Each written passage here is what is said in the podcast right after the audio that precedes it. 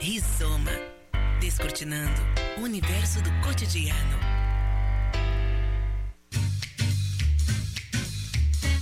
Rizoma.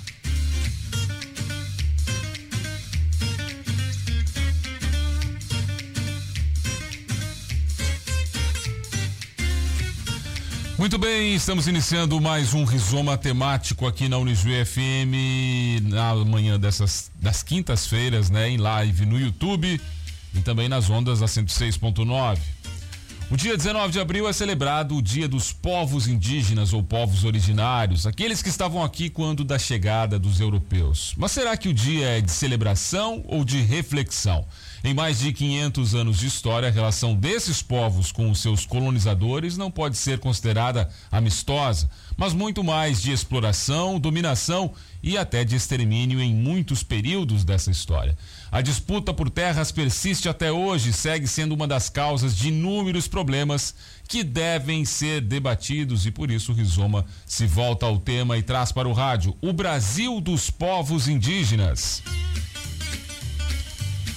Para debater esse assunto, temos como convidados a Jaqueline Maria dos Santos, que tem descendência patrilinear caingangue, licenciada em História pela Unicinos, especialista em mulher caingangue, com ênfase em estudos e pesquisa acerca da Tenda da Lua e vice-presidente do Instituto Cepete Araju, Ponto de Cultura, Cultura para Todos.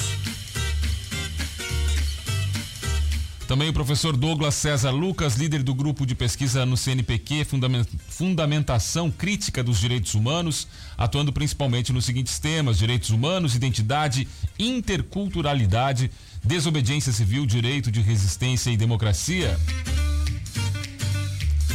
E também conosco Maria Inês de Freitas, indígena caingangue, natural e residente na terra indígena Guarita, município de Tenente Portela coordenadora regional Passo Fundo da Fundação Nacional dos Povos Indígenas, FUNAI, e sócia fundadora da ARPINSU, a Articulação dos Povos Indígenas da Região Sul.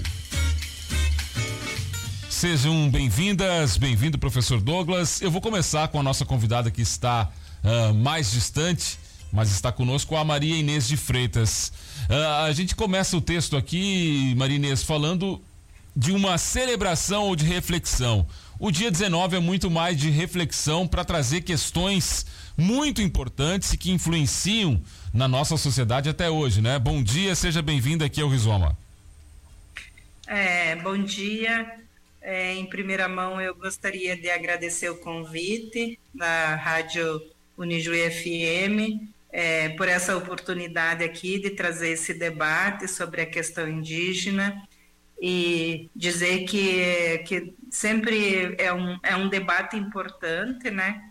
E, e eu me coloco também aqui, eu recém-chegada né, na, na coordenação da FUNAI, é, essa semana que ficou regularizada a minha situação aqui, e dizer assim que é um, é um espaço ocupado historicamente por homens e homens brancos, né? Então é, é um fato assim bem histórico uma mulher indígena ocupar a coordenação regional aqui da FUNAI e, e, dizer que isso também é uma luta, uma bandeira de luta histórica dos povos indígenas, do movimento indígena, é, tanto da região sul como do Brasil. Então, é, esse governo, uh, ele ouviu, dá para dizer assim, né? Não foi um, um, um, digamos assim, foi bem batalhado, foi bem lutado, foi bem re reivindicado, e não só a FUNAI de, Chape, de aqui de, do, de Passo Fundo, né, do Rio Grande do Sul, mas de Chapecó também. Uh, então, tem essa política do governo de uh, aproveitamento da força de trabalho, da, das, do, do, perfil qualificado também dos técnicos indígenas que estão preparados para ocupar esses espaços. Então, eu, eu começo por essa reflexão, viu, que para nós isso é um, é um dado para se comemorar é, na gestão desse governo, porque conforme o governo que entra, é o, é o tom da, da, da importância que é dado a cada questão social. No caso aqui, a questão indígena, no governo passado, foi ficou muito prejudicada, teve muito retrocesso da questão é, das questões indígenas, né? Então, e era um, e era um retrocesso anunciado. E hoje a gente procura resgatar toda é, a questão do direito, toda a questão do, da, da garantia do acesso ao direito, do acesso aos benefícios sociais e políticos dos povos indígenas. Então, para mim, são duas questões né, que é importante a gente estar atento.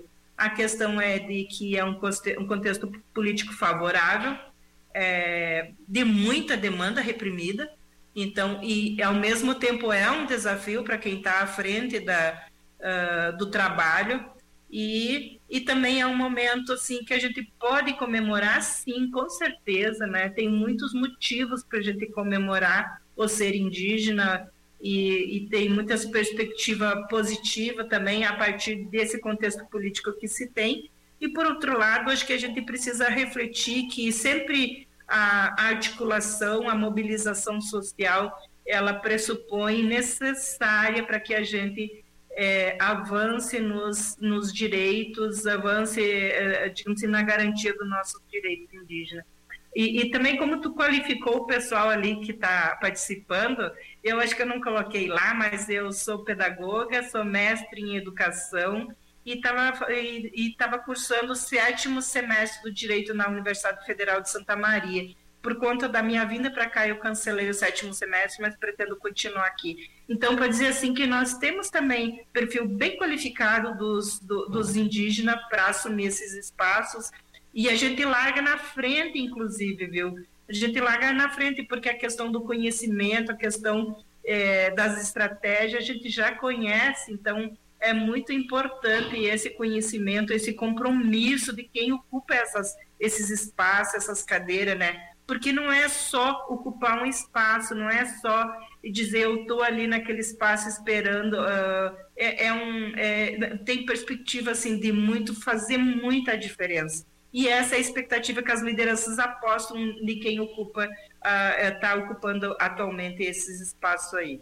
É conhecimento com vivência, né? Muito diferente. Exatamente. Uhum. Jaqueline, seja bem-vinda aqui ao Rizoma. Eu queria que você falasse um pouquinho, até num ponto que a Marinês traz, que é a questão da mulher ainda, que se tem ainda uma discriminação muito grande em relação aos povos indígenas na sociedade.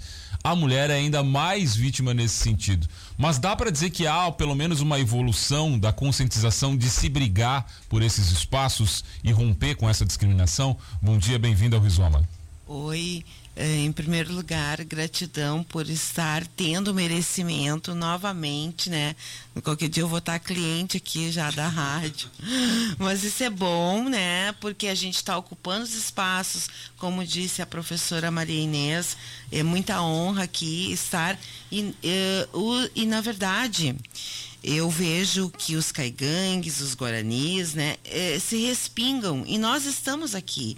Nós somos uh, uh, fazedores de cultura, estamos no comércio, estamos nas universidades para que virem pluriversidades. Eu sou a filha daquele caigangue que eu, não sabia, né?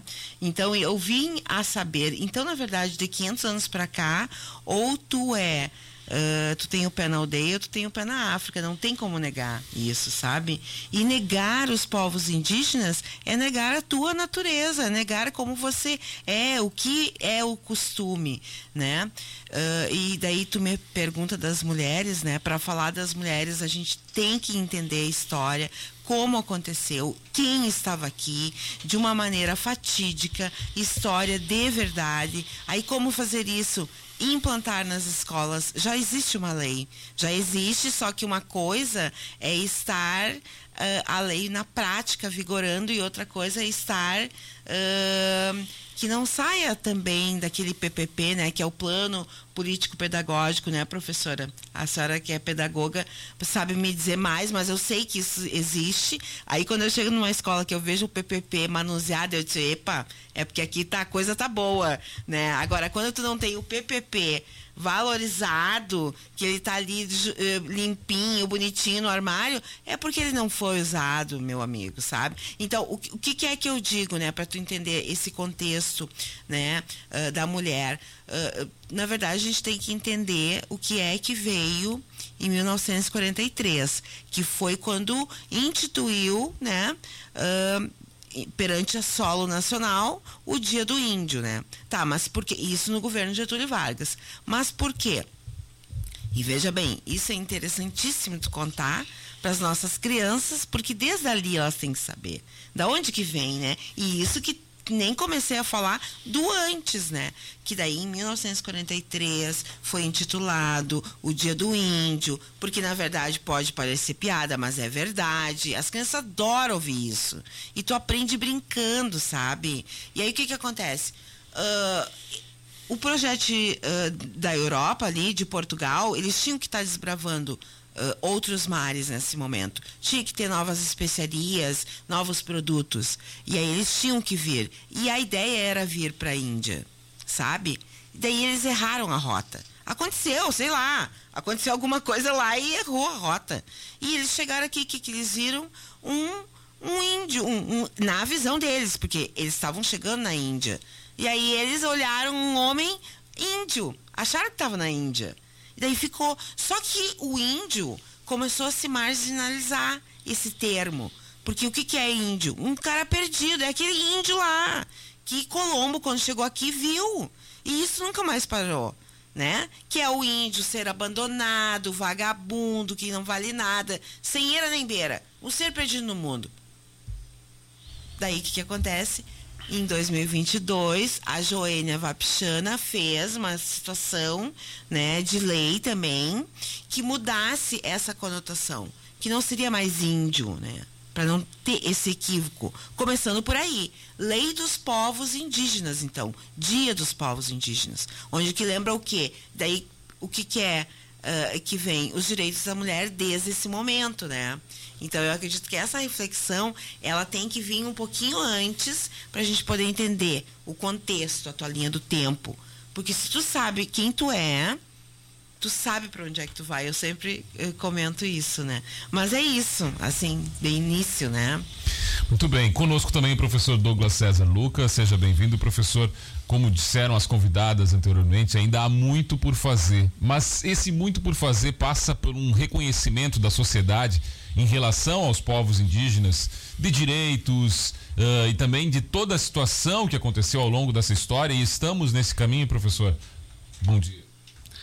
Bom dia, Douglas. Eh, bom dia, ouvintes da Rádio Unigi FM. Um agradecimento mais uma vez pelo convite. Cumprimentar de forma muito especial as nossas convidadas, a Maria Inês.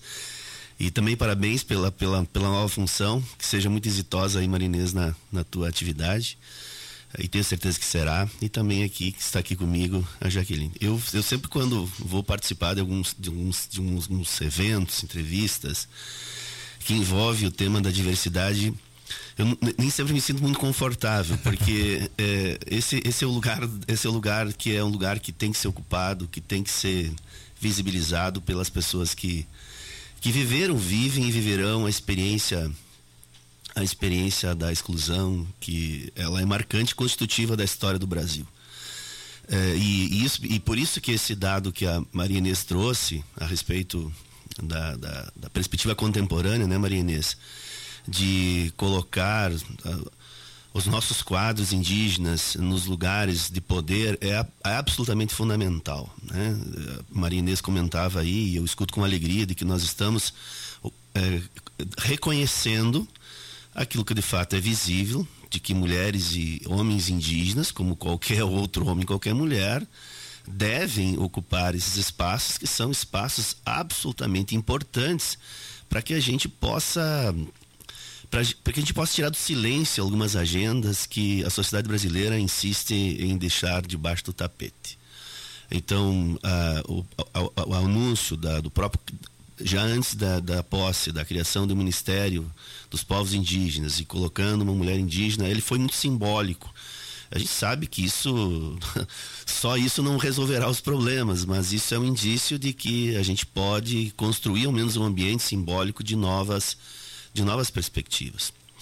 E evidentemente que eu só posso falar da minha perspectiva, que é uma perspectiva é, de um homem branco, é, hétero e que de certo modo eh, conviveu muito com o indígena. A minha família é ali do, da, do São Valério, São Valério do Sul, então é, por ser é, alguém que teve essa, esse contato, sei do preconceito que esses povos viviam e vivem, mas que de certo modo eh, nos obriga, como sociedade brasileira, a pensar ah, esses momentos como momentos de olhar um pouco para o passado, perceber um pouco o presente e perspectivar um pouco o futuro. É, tem duas questões que são constitutivas e estruturantes da história do Brasil: é a questão racial e a questão indígena. E são as questões que mais a gente só nega. A sociedade brasileira não conhece muito da sua história, não conhece quase nada do seu passado. E parece que faz questão de que seja assim, né? É, e evidentemente que se não conhece, né, né, Gurias, né, Maria, né, Jaqueline, é difícil de colocar esse tema do ponto de vista político, né?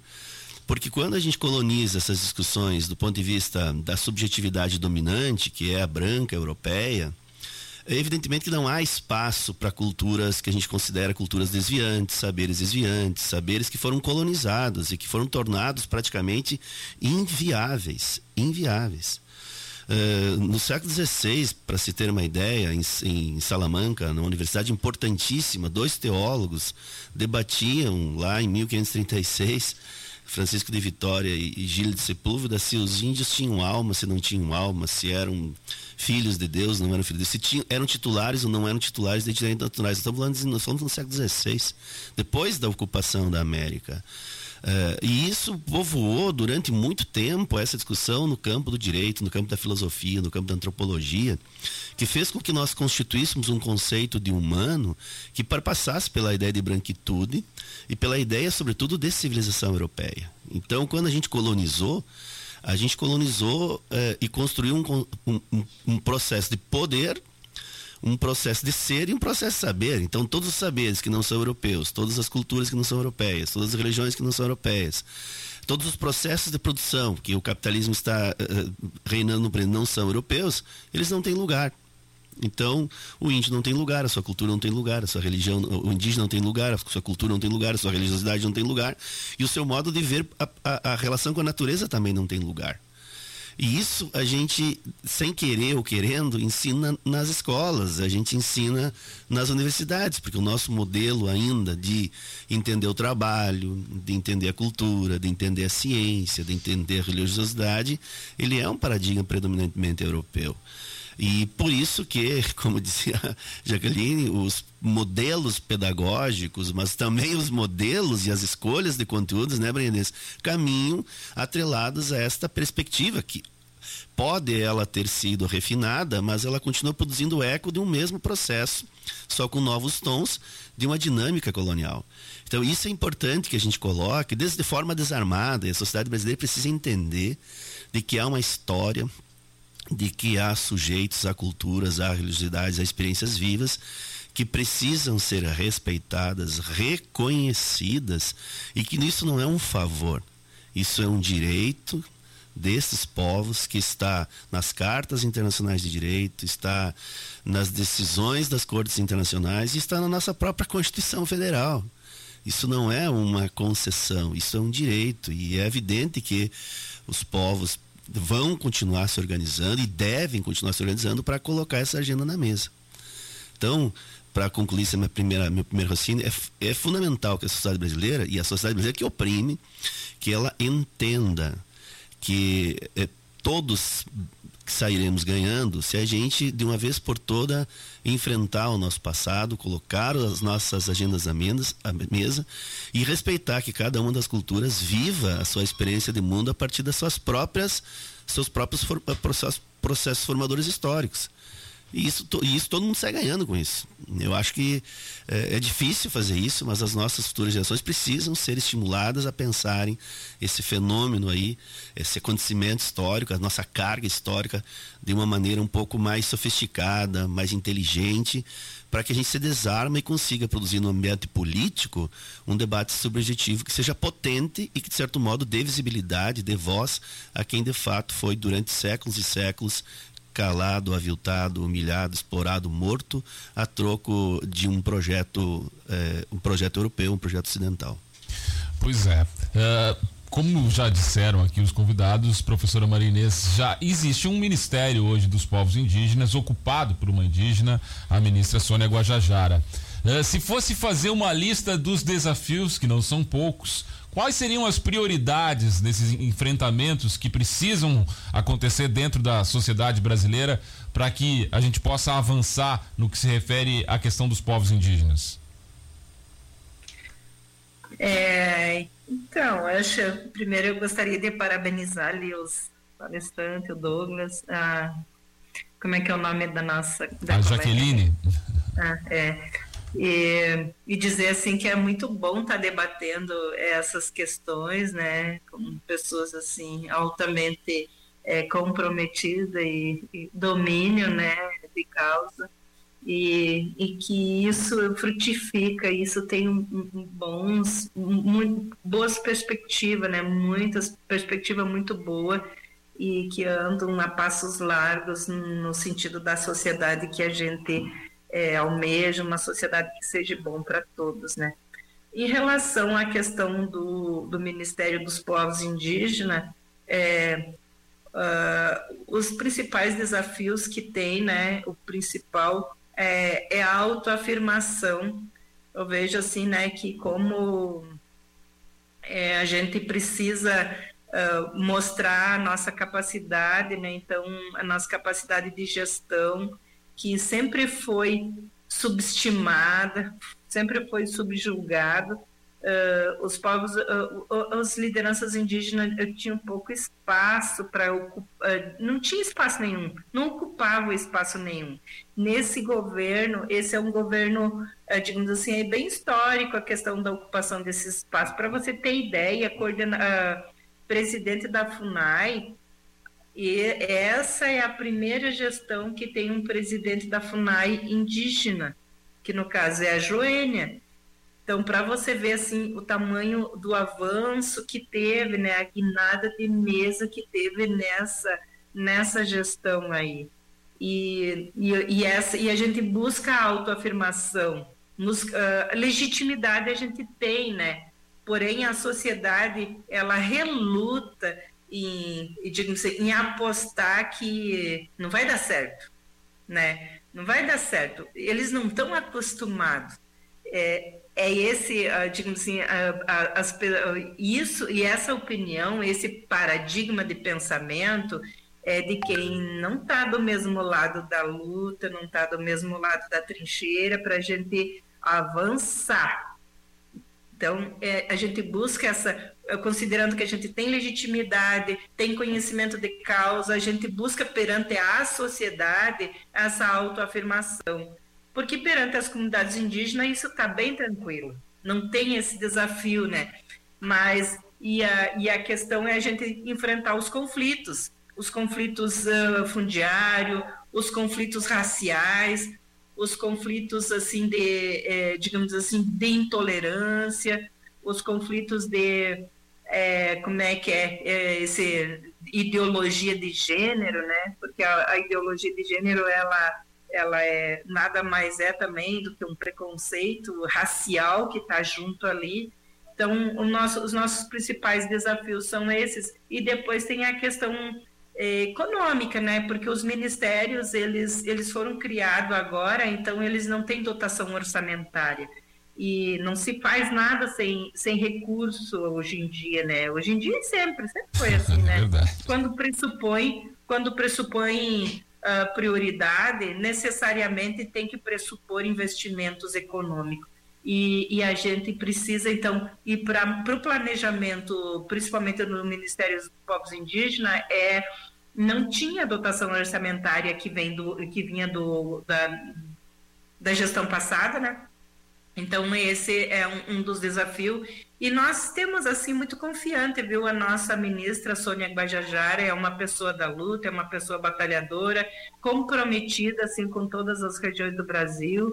A nossa presidenta da FUNAI também, a Joana Uapchana, ela, é, ela a principal bandeira que vem, que ela vem defender é a defesa do meio ambiente e a substituição do arrendamento, onde tem, né, que na nossa região é, é muito forte a questão do arrendamento. Então, as bandeiras de luta são essa, e a gente necessita necessariamente do engajamento da sociedade civil para nós avançar passos largos nas nossas lutas. e porque nós não, não somos uma ilha, né? A gente está dentro desse contexto e não tem como fugir dessas realidades assim que muitas vezes são boas, favoráveis, outras nem tanto e outras são bem excludentes. Então a gente tem que desafiar, a gente está desafiado, né, a enfrentar essas questões esses bem que são questões políticas, são so, questões sociais e são questões raciais também ao mesmo tempo. Muito bem, Jaqueline, um dos desafios também que se pode colocar é que ah, há uma diversidade étnica dentro dos povos indígenas muito grande, por consequência também culturas muito diferentes. Uh, falta também uma aproximação dos próprios povos indígenas para fortalecer essa relação e acelerar esse processo, digamos, de, de igualdade, de buscar essa igualdade e direito dentro da sociedade brasileira? Eu penso que, uh, digamos que essa aceleração uh, também tem um tempo diferente para os povos indígenas. O, o, às vezes o que vi, nós, né, que estamos nessa sociedade aqui capitalista, uh, dentro de um sistema, querendo ou não, ainda neoliberal, né, porque é, é, é, fica às vezes uh, o sistema de governo ele fica durante um bom tempo, né? Uh, então eu vejo que esse sistema é diferente, ele tem um tempo e dentro da aldeia é atemporal, é, uma, é um outro universo, é um outro momento, é um outro jeito, né?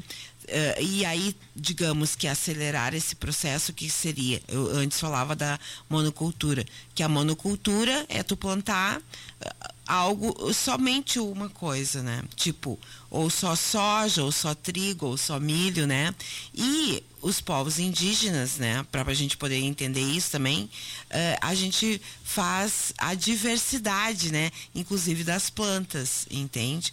Então, o que que acontece?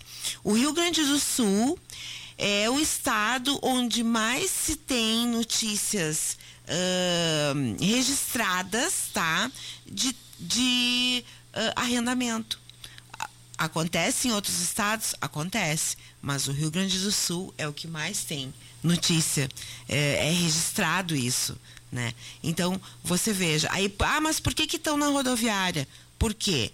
Os caras não têm terra, eles têm que arrendar a terra deles, né?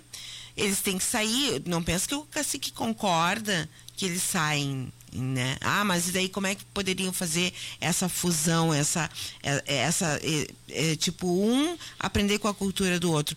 Eu não vejo saída hoje a não ser colocar em escolas, entende? Por que, que a gente não sabe a diferença de camé e cainru?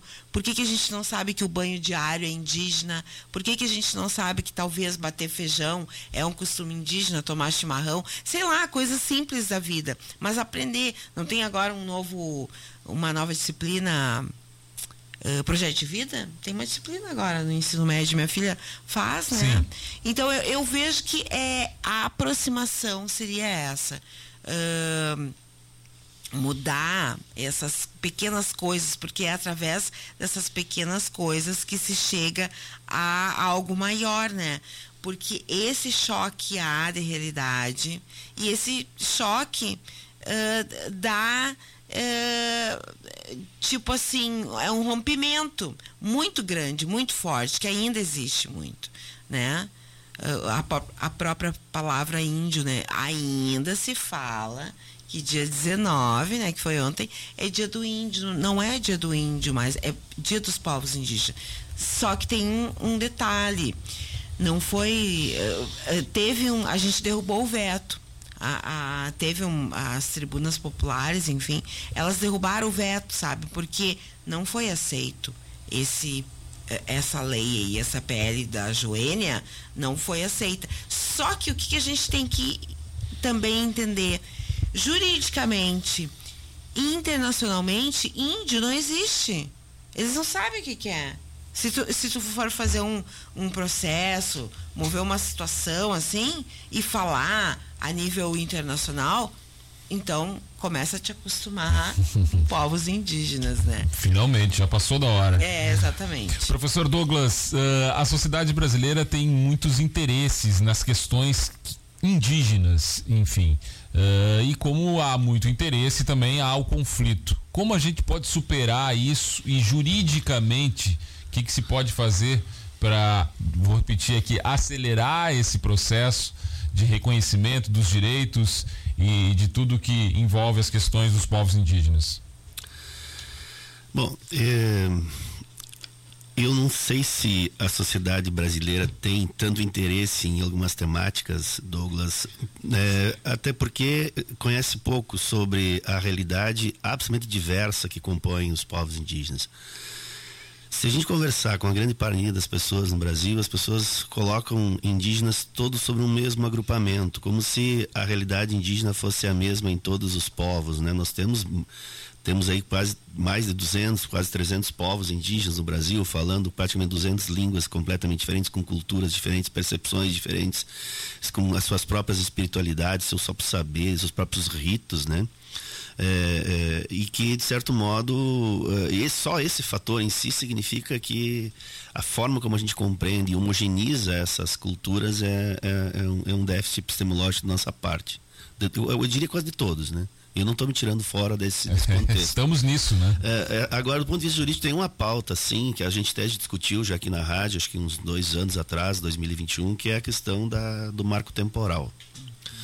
Essa questão, ela provavelmente voltará, a, pelo que até ontem, antes da entrevista, eu fui verificar no site do STF, a ministra Rosa Weber que comprometeu a, a, a trazer a pauta esse ano ainda para julgamento. Essa matéria é uma matéria decisiva, e eu acho que ela é. Ela não tem, não tem como, como construir outro caminho a não ser derrotar a tese do marco temporal, que era profundamente defendida no, no governo anterior, e evidentemente pela bancada ruralista, pelas algumas lideranças do agronegócio, que tem interesses especialmente para regularizar algumas áreas eh, eh, invadidas e ocupadas, especialmente no norte do país. Então, a demarcação das terras indígenas, eu não sei se as colegas que estão aqui concordam comigo, é uma, do ponto de vista do direito, é uma das questões centrais para a luta da, da, das comunidades, dos povos indígenas. Para mim, é, ela é fundamental. É, a gente tem aí 12, 13% do território hoje é, ocupado por reservas, mas é importante que a gente entenda que grande parte desse território está tá no norte, tá, tá, e é o que preserva a nossa floresta.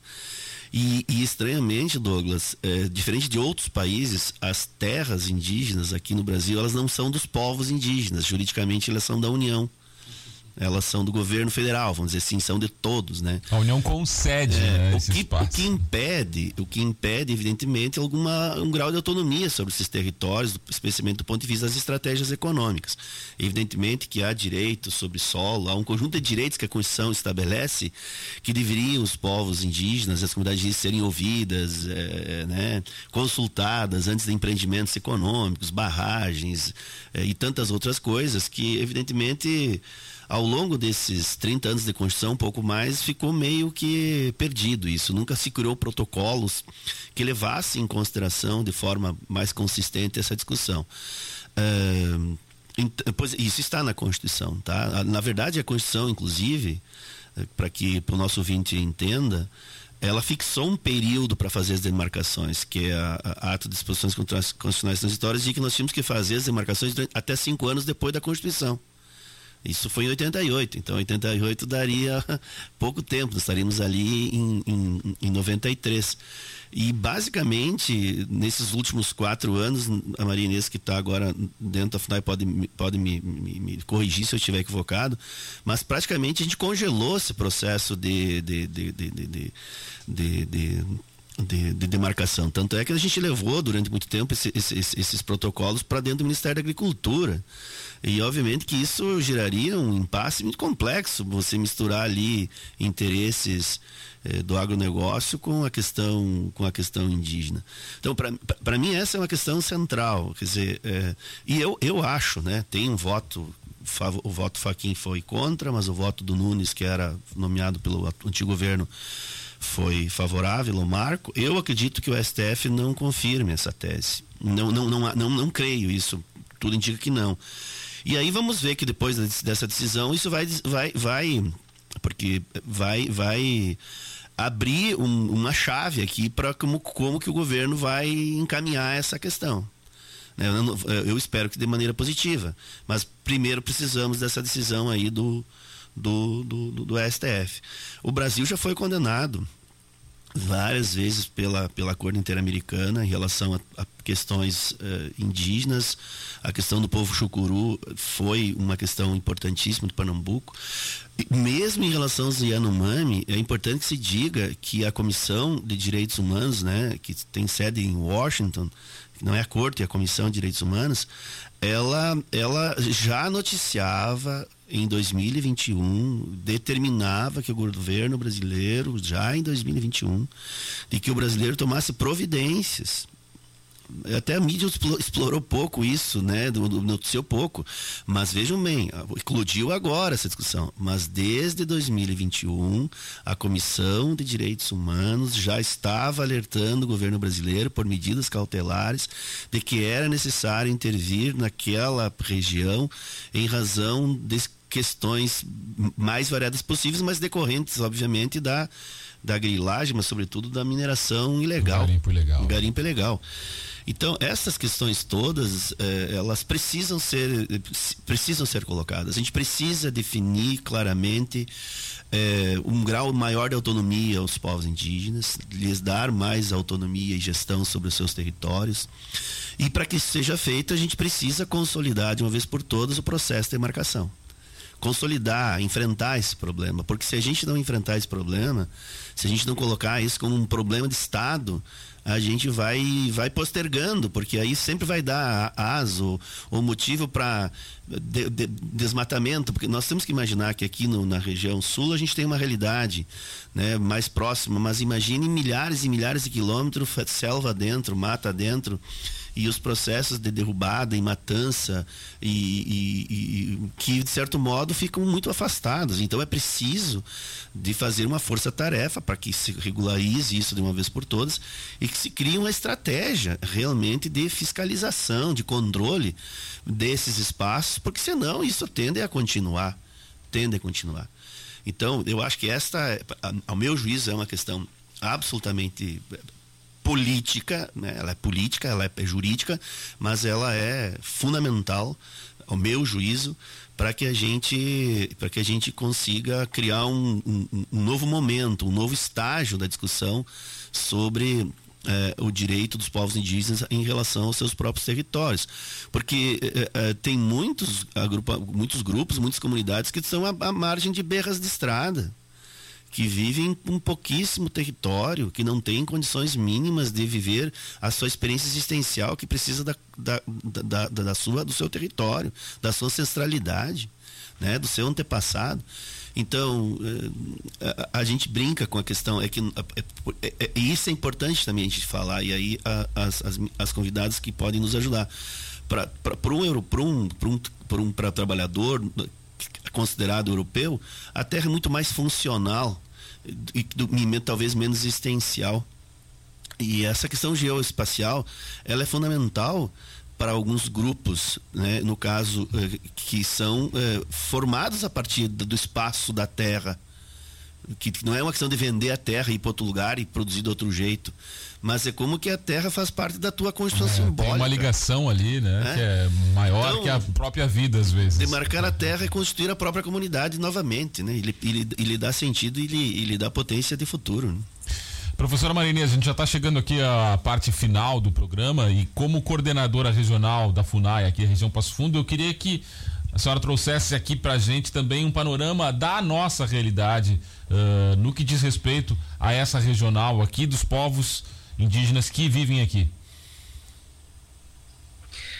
É, então, indo na linha do raciocínio do Douglas, ali acho que trouxe muito bem, né, a, a, as suas colocações e acho que o principal, a principal demanda que precisa avançar é a questão das demarcações de terra e dizer assim, ó, Douglas, que é, a questão do marco temporal ela é uma providência da, do agronegócio, né, da bancada ruralista lá em Brasília, e que veio desde a questão da demarcação da Raposa Serra do Sol, né, onde foi a partir dali estabelecido 19 condicionantes e a partir disso tem vários projetos de lei tramitando no Congresso Nacional de retirada dos direitos dos povos indígenas, entre eles o PL 490, né?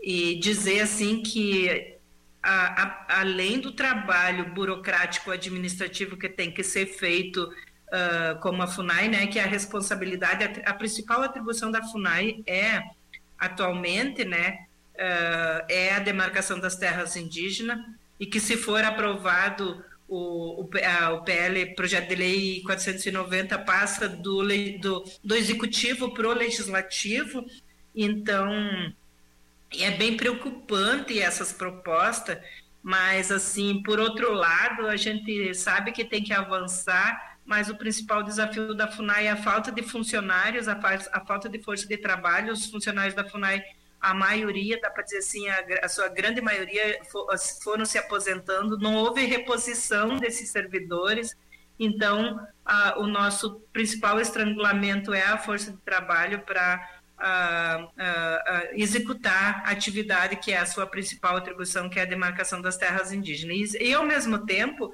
estabelecer uma política de reassentamento dos colonos que eventualmente estão dentro das terras que serão demarcadas que essa é uma política de governo de Estado que precisa ser construída, não existe essa política, não existe esse, é, essas negociações, porque também os colonos, quando eles saem das suas, quando eles são obrigados a sair das suas casas, da, das suas residências, das suas moradias, no seu espaço que ocuparam uh, durante uh, talvez longo tempo e tal, mesmo que seja irregular, eles têm direito de ter a, a, o seu espaço, né, para produzir a sua, a sua existência. E então são, du são dois, duas frentes que precisam ser atacadas. Uma é tramitar, avançar na, no, nos processos de marcatório e o outro o reassentamento das, das famílias dos colonos que serão removidos dessas aldeias. Então, são muitos desafios, viu? muitos, muitos, muitos, mas nós nós estamos confiantes que quando se quer, a gente busca, busca alternativa, busca o diálogo e a gente supera a questão dos conflitos que são eles têm muito discurso de ódio nos conflitos, né? Muito desencontro de informações para que as pessoas uh, criem resistência para avançar nessa política. Mas nós, enquanto governo aqui, enquanto é, responsável pelas demarcações de terra, estamos confiantes e vamos fazer o que tiver, é, o que é de obrigação da FUNAI fazer para avançar uh, na questão, que é, como falou o, o nosso querido Douglas ali, é condição existencial de vida, é, é perspectiva de, de permanência da cultura, enfim, é isso que nos move é, para nossa, nossas gerações futuras também. E Deixo aqui a, é, agradecendo também a oportunidade de estar participando desse espaço e me coloco à disposição para eventuais debates que tiver em relação a essas questões. Obrigada. Muito bem. Uh, ainda fique conosco que eu quero ouvir a Jaqueline. Se passa pela, pela educação, Jaqueline, você falou muito e a professora Marinesa agora coloca das futuras gerações é para elas que a gente precisa fazer esse trabalho, ou são por ela, é a futura geração que a gente tem que fazer esse trabalho de revisão da história, de aprendizado dessa cultura e de que, que nos constitui enquanto sociedade para que elas possam finalmente, num futuro não tão distante assim, equiparar toda a situação da, da questão das, da, dos povos indígenas? Eu acredito que o aqui e agora, né? A gente já pode estar fazendo aqui e agora, né? E eh, podendo contar isso. Eh, e aí eu comentava antes aqui com o professor, eh, conversava que eu trabalho num instituto onde a gente faz uh, uma questão pedagógica nas ruas. Esse é o papel do educador social e do pesquisador social, professor social. Antes uh, a gente não ouvia muito falar, né? Mas hoje já é possível. E eu vejo que aí tu já consegue fazer um diferencial. E existe muito método voltado à questão dos povos indígenas, né, e tal, mas o que tem que fazer valer, eu acredito que é a prática, né, e colocar o valor em cima daquilo que a gente conhece, que podem ser coisas simples, como eu falei antes do banho diário, sei lá, um costume. A penicilina, por exemplo, é indígena, né? Outras coisas, coisas assim que a gente nem imagina, mas são de fundamental importância, sabe? De estar tá inserido aí nessa cultura, respeitar entende? E eu acredito que é através das crianças, mas aí temos que mudar o nosso método escolástico, que eu digo, né? O método de ensino. Eu sou professora de história, eu sei que trabalhar em círculos é muito melhor, né? E isso é um costume totalmente nativo, né? Porque esse modelo que apresenta aí, esse modelo, a gente tem que fazer uma revisão.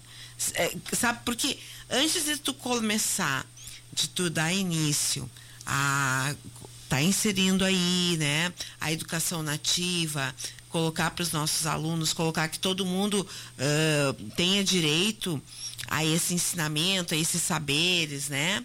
Uh, tem que mudar a escola também, né? Tem, porque a escola tem que ser convidativa. E não é porque que muito. Aí a gente vai se começa a se aprofundar por que, que existe a evasão escolar, por que, que os nossos alunos estão nas ruas, por que, que eles não querem estar na escola. Eles não querem estar na escola, porque se conta tudo ali, menos a verdadeira história real, a verdadeira história de quem tu é. Como que veio esse processo, né?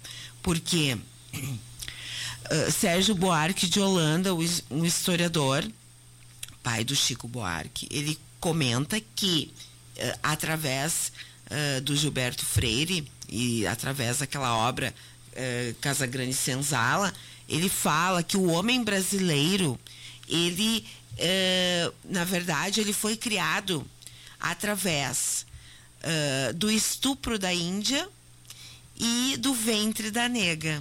Então, ele, ele, então, quando ele comenta uma coisa dessas, é porque realmente uh, a coisa foi uhum. através de um massacre histórico que a gente não sabe, né? São coisas bem importantes. Que a gente precisa aprofundar é, esse conhecimento. Professor Douglas, a gente está chegando ao final. Eu quero que o senhor finalize esse programa aqui falando sobre o futuro. Temos um novo governo, um governo onde se constitui um espaço para os povos indígenas para debater essas questões e tentar resolvê-las. O senhor acha que a gente consegue, nesse curto espaço de tempo de um mandato, avançar uh, mais profundamente em todas essas questões que a gente falou aqui? Eu quero ser otimista de que sim. Eu, eu acho que sim. Eu acho que nós começamos bem. E evidentemente que a sociedade brasileira estava e continua bastante tensionada mas agora é o momento de colocar essas agendas na mesa e trabalhar para que o Brasil se ressignifique de uma maneira mais tranquila, mais pacífica, para que de fato a gente consiga apresentar com clareza algumas agendas que elas são fundamentais para o Brasil. E que a gente precisa reconhecer de que alguns grupos que são brasileiros, que no caso aqui estamos falando da comunidade indígena, os povos indígenas, precisam ressignificar é, a partir da, do olhar não indígena, o seu lugar no mundo brasileiro. Né? Não dá para manter hum, é, praticamente mais de 1%, quase 2% da população invisibilizada. Não dá, não é possível isso. Só é possível da forma como a gente faz. Sonegando, aviltando, excluindo, é, é, tomando as terras. É só desse jeito que se faz é, esse tipo de uma política, uma política excludente. Então, acho que temos agora lideranças é, indígenas ocupando espaços estratégicos. Isso é absolutamente importante. Temos agora uma decisão do STF que eu espero que caminhe na direção, tudo indica que caminhe na direção que, que ela é progressista para os povos indígenas. Mas eu não tenho dúvida também, eu acho que a gente precisa ter clareza de que vai haver um tensionamento no parlamento. Ou seja, vai haver efeitos retroativos no parlamento. E a gente vai ter que construir isso pelo diálogo, porque a democracia se constrói dessa maneira. Então, a cada pauta mais progressista vai surgir reações, vai surgir divergências, vai surgir alguns impasses. E em cada luta, né, Marinês, vai ter que ser discutido, pontuado, construído alternativas. Não tem outro jeito de se fazer. Eu espero que, a partir da decisão do STF, a agenda e, e, e, e ela se volte de forma um pouco mais, a, a, mais eh, perspectivada para a questão da demarcação. Né? Porque o Brasil cria uma, um protocolo, né? cria, um, cria, um, cria um organograma, um itinerário, um calendário para que consiga fazer o máximo que possa fazer em quatro anos, que é pouco tempo, pelo tempo de história que temos em relação à ocupação europeia, eh, mas que precisa começar.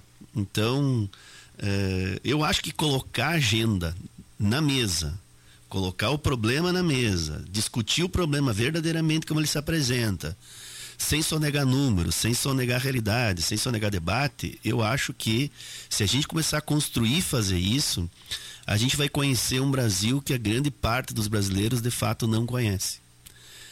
E que os parlamentares não conhecem e que grande parte de nós que não somos indígenas não conhece. E não há como fazer um debate qualificado sem conhecer a realidade que faz parte do processo histórico que constitui o nosso país. E que ele faz parte da estrutura do nosso país. Ou seja, se um Brasil quer de fato olhar para o futuro de uma maneira, uma maneira progressista, de uma maneira desenvolvida, ele precisa encontrar-se com o verdadeiro Brasil, com um Brasil profundo, um Brasil que é racista, um Brasil que é misógino, um Brasil que tem dificuldades de lidar com a diversidade e, sobretudo, de, de tratar os povos originários da maneira como devem ser tratados. Um Brasil que tem dificuldade de se olhar no espelho, né? Professor? De fato. Então, se uh, esse novo momento do governo é, é, é profícuo, é produtivo e simbolicamente interessante na medida de que coloca pessoas qualificadas, indígenas, mulheres e homens indígenas nesses lugares, é sinal de que teremos mais vozes, mais lutas, mais disputas e vamos ter que ter a inteligência de construir, sobretudo, boas soluções para um debate que se inicia. Eu, eu sou, digamos assim, um, um otimista uh, realista, né? não sou romântico, porque eu acho que nós não vamos resolver todas as questões de Vai é um debate conflito, longo. né? É um debate longo. Muito bem, a gente encerra aqui o, o rizoma temático, não sem antes agradecer a Jaqueline Maria dos Santos, a professora Maria Inês de Freitas, ao professor Douglas César Lucas, pelo debate dos povos indígenas que você acompanha também em podcast no nosso programa. Semana que vem tem mais rizoma temático aqui na Uniju FM. Até lá.